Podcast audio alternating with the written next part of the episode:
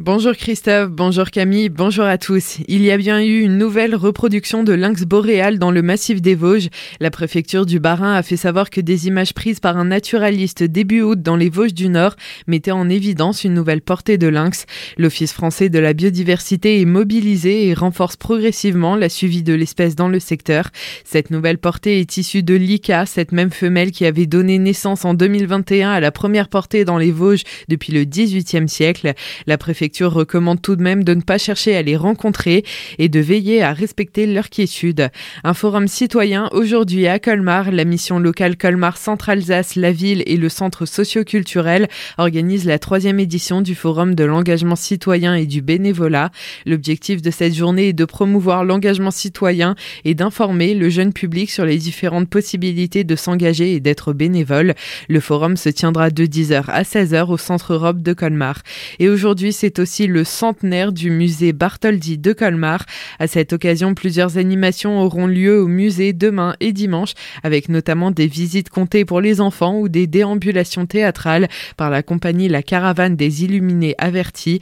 Durant un an, l'espace d'exposition temporaire accueillera régulièrement des ateliers, manifestations et animations.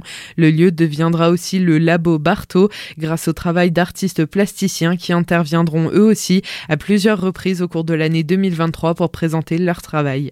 Les trésors du Val d'Argent en valeur, la communauté de communes du territoire et l'entreprise Barisol se sont associés pour proposer une collection basée sur une sélection de motifs, dessins et illustrations tirées des collections textiles et lithographiques de la collectivité.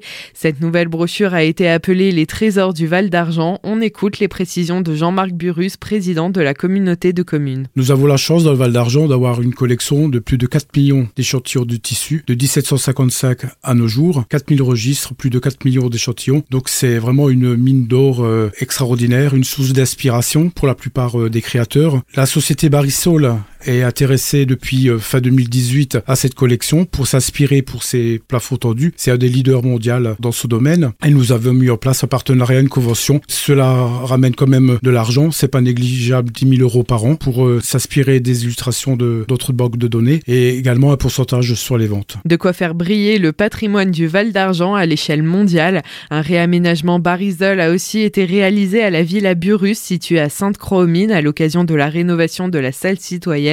L'entreprise a fourni des caissons acoustiques et le plafond tendu. Des partenariats avec d'autres sociétés pourraient encore voir le jour. À Haguenau, Omoye Némé et sa famille ont trouvé un hébergement. Ils vivaient sous tente depuis début octobre à proximité du parc des sports de Haguenau et leur situation avait fait couler de l'encre sur les réseaux sociaux. Ils sont dorénavant avant hébergés au centre de préparation au retour de Bouxwiller, dans lequel ils resteront jusqu'au réexamen de leur demande d'asile. Les enfants de cette famille originaire du Nigeria seront scolarisés dès lundi.